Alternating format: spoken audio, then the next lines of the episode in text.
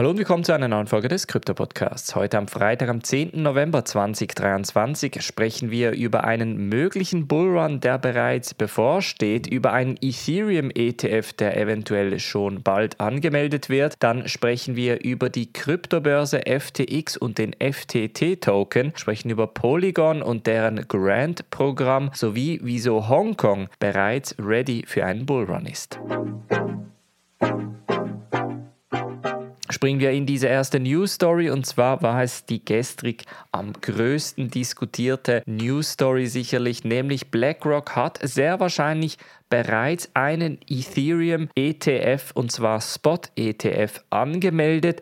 Das kam gestern heraus und hat dann natürlich auch im Markt entsprechendes Vertrauen ausgelöst. Der Ethereum-Preis ist auf 2100 US-Dollar gestiegen. Das erste Mal seit langem, seit etwa sechs Monaten, ist Ethereum wieder mal auf über 2000 US-Dollar gestiegen. Viele fragen sich jetzt, was wird zuerst kommen? Wird der Bitcoin Spot ETF als erstes kommen oder oder sogar ein Ethereum ETF. Meiner Meinung nach wird der Bitcoin Spot ETF als erstes kommen. Wir werden diesen sehr wahrscheinlich in den kommenden Monaten sehen. Ich tippe auf Dezember bzw. spätestens Januar, bei welchem sicher etwa zwei durchgewunken werden. Sehr wahrscheinlich werden aber alle auf einmal angenommen und dann sollte idealerweise auch die Basis für einen Bullrun gelegt sein. Danach, glaube ich, wird sich der Fokus auf Ethereum stellen. Ich werde im Newsletter, welche welche heute in ein paar Stunden live geht, auch etwas darüber schreiben. Zusätzlich werde ich in der Mitgliedschaft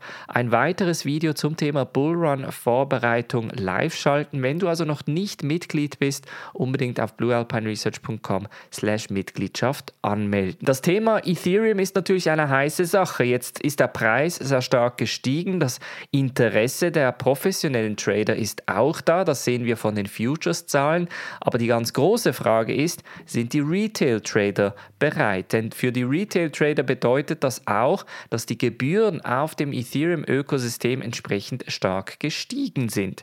Wir sprechen hier von Transaktionsgebühren zwischen 50 und 150 US-Dollar für eine Transaktion, die nur 300 US-Dollar an Wert beinhaltet hat.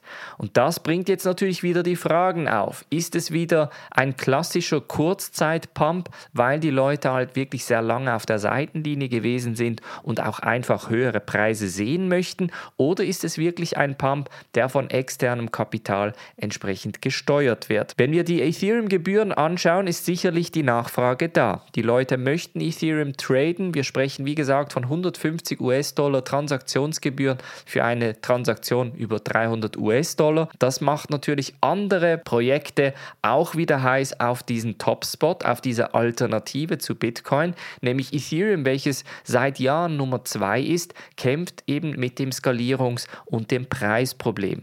Diese Netzwerkkosten sind einfach nicht tragbar von den Retail-Investoren auf lange Zeit. Natürlich im NFT- und DeFi-Bullmarkt war es quasi ein sogenanntes Necessary Evil, also quasi ein Preis, den man bezahlt hat, weil man ansonsten die Gewinne verpasst hätte. Aber in einem Normalfall ist es einfach nicht tragbar, solche Transaktionsgebühren zu bezahlen.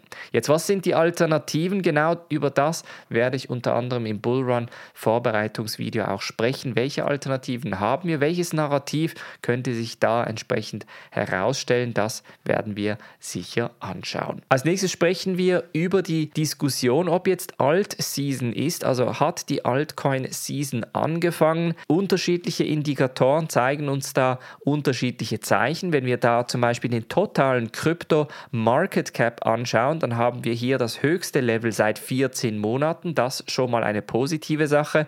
Dann können wir auch den Total Crypto Market Cap anschauen. Dieses Mal aber ohne Bitcoin. Auch das scheint in Richtung Allzeithoch zu wachsen. Und wenn wir die sogenannten Large Cap Altcoins anschauen, sehen wir ja auch hier mehrheitlich sogenannte zweistellige Gewinne. Das heißt, in den letzten 30 bis 60 Tagen haben fast alle sogenannten Large Caps zweistellige prozentuale Gewinne eingebracht gefahren. Das ist tendenziell immer ein gutes Zeichen, aber noch nicht das definitive Zeichen. Denn es geht jetzt wirklich darum, dass auch die anderen Coins nachrücken, dass die ersten Narrative sich bilden und dass natürlich gleichzeitig diese ETFs angenommen werden. Denn wenn die ETFs abgelehnt werden sollten, dann würde das natürlich auch ein starker Dämpfer sein. Gleichzeitig ist auch eine andere Diskussion der allgemeine Aktienmarkt, der ist momentan auch relativ gut am Laufen, aber das könnte sich natürlich auch ändern.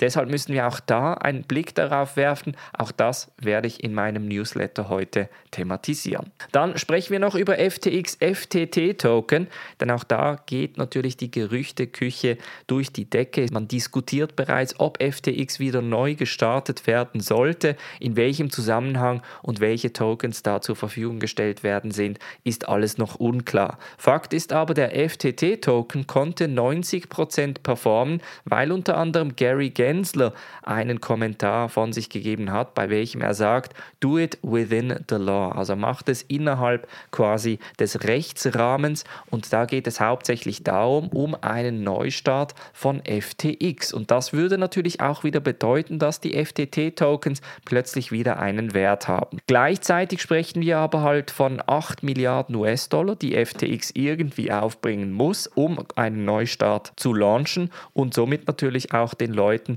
entsprechend die Tokens zur Verfügung zu stellen. Ob jetzt ein Trade von FTT eine geschickte Sache ist, das sei dahingestellt. Ich finde es momentan noch keine geschickte Sache. Ich würde das auf jeden Fall im Hinterkopf behalten, vor allem für die Leute, die bei FTX Geld verloren haben. Aber gleichzeitig würde ich jetzt nicht aktiv FTT traden. Dafür gibt es einfach zu viele andere spannende Projekte, die man anschauen könnte. Dann sprechen wir über Polygon, über Matic und deren Grant-Programm. Da wird nämlich etwa 85 Millionen US-Dollar ausgeschüttet, hauptsächlich um neue Ingenieure und Builders in ihr Ökosystem zu bekommen. Es werden etwa 110 Millionen Matic Tokens verteilt, um quasi den Ingenieuren und Bauern, den Programmierern etwas Spannendes bieten zu können. Ziel ist es unter anderem im Bereich DeFi, Gaming und Social Media neue Projekte auf Polygon aufbauen zu lassen. Das Kapital wird dann entsprechend verwendet für neue Teams, für neue Mitarbeiter,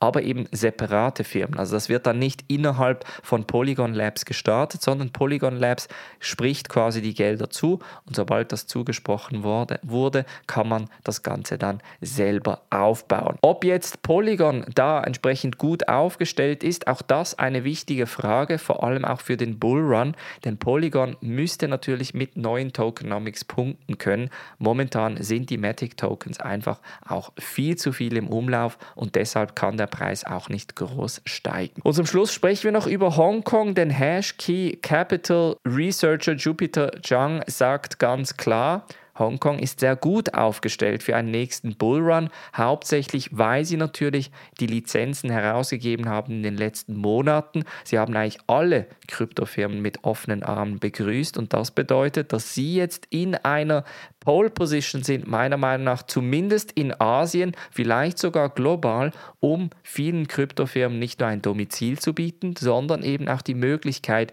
ihre Produkte und Dienstleistungen anzubieten. Und das in einem rechtlich korrekten Rahmen und auch mit der Möglichkeit, auf den weiteren asiatischen Markt auszuweiten. Das sagt zumindest auch der Partner von Liquid Funds und Research, Jupiter Chang, an einer Kryptokonferenz in Hongkong. Er ist bei der Hashkey Gruppe und hat auch ganz klar gesagt, dass reales Bruttoinlandprodukt jetzt gerade aufgebaut wurde in Form von Kryptofirmen in Hongkong und das wird sich vor allem bei einem Bullrun sehr stark zeigen, denn genau diese Firmen werden die Produkte und Dienstleistungen in diesem Markt offerieren. Sehr spannende Sache, global gesehen Hongkong sicher sehr, sehr spannendes Pflaster, wenn wir vor allem die Lizenzen und die Rechte anschauen. Regulatorisch gesehen ist Hongkong da schon relativ weit.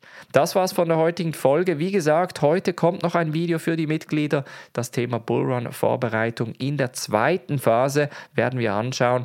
Ein kleiner Teaser natürlich auch im Newsletter heute, welcher herausgeht. Deshalb unbedingt bluealpineresearch.com slash Mitgliedschaft anmelden. Wir hören uns am Montag wieder. Ich wünsche ein ganz schönes Wochenende. Macht's gut und bis dann.